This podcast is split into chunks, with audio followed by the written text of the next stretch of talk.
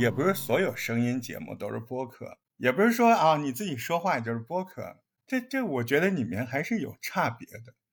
你要说我喜欢的典型性的播客节目，《发发大王》《发发大王》，呃，是我心中比较典型的。呃，再然后那个八分，相信很多老师都听过吧？八分。对谈的话，竹子寒夏那个喷嚏不错。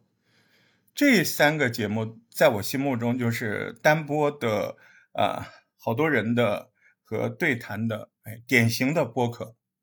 有很多节目，其实在我心中，虽然它好像放在播客节目里面，但它不是播客节目啊。嗯，我觉得他他都在上课，那怎么是播客节目呢？嗯，可能现在有些人把播客节目的定义定的比较宽泛吧。嗯。平常也不讨论这个事儿，那主要这个话题，他说我最喜欢的播客节目，那我觉得应该是比较狭义的精准的播客吧。精准的播客们，他为什么叫这个名字？那首先，你看他不叫播客节目，他叫播客，所以那个节目就代表他这个人，对吧？所以这个挺重要的。哎，这就是很多非播客节目跟播客节目的区别。如果你听了那个人，他在那个节目你听了好几年，你都不知道他的性格，你都不知道他平常看什么书，他也不说自己的某些生活方面，哪怕一丁点儿，那没有人设，那也不行啊。而且跟你说话还是吊着的。那你比如很多这个广播节目，它就很像播客，但它不是啊。因为那个主持人他从来不说生活中真实的自己啊，那就完了，那就不是了。嗯，发发大王，嗯，刘娟这个发发姐，你们去搜一下。呃，如果你对我讲的这个节目推荐的节目感兴趣，你可以听一听。我们真的听了好多年嘞，然后是好多我们在一起愿意研究的，谈起多人谈话，那你去听听我推荐的这一档。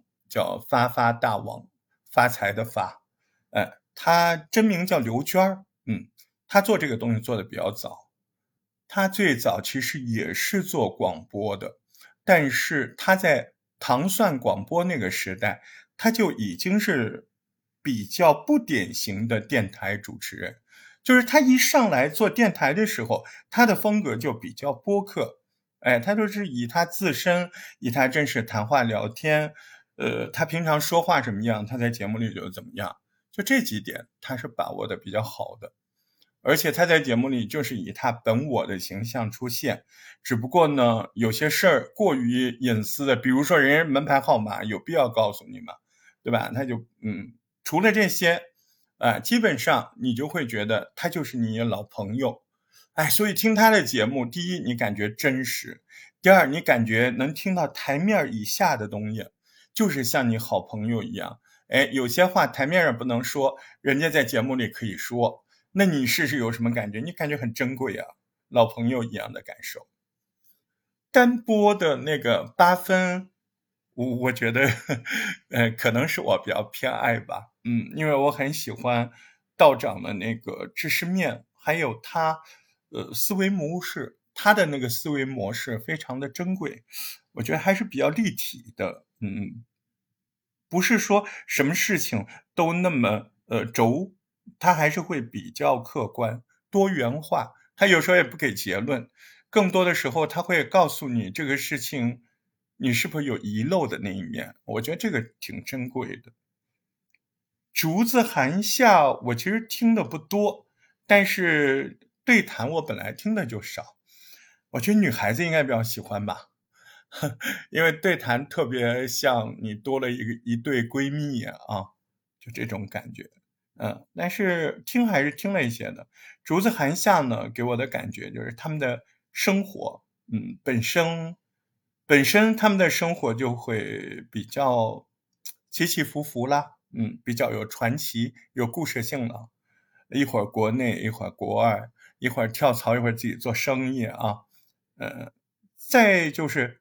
竹子寒夏两个人，他们就属于那种思考的东西，那个轨迹思考的，呃，怎么转变的，怎么想到的，最初什么样子，最后什么结果，他本身就是一个特别清醒的人，所以这样的人做出来的节目，啊，可能又自己比较擅长语言表达，哎，你听上去还是舒服的，舒服的。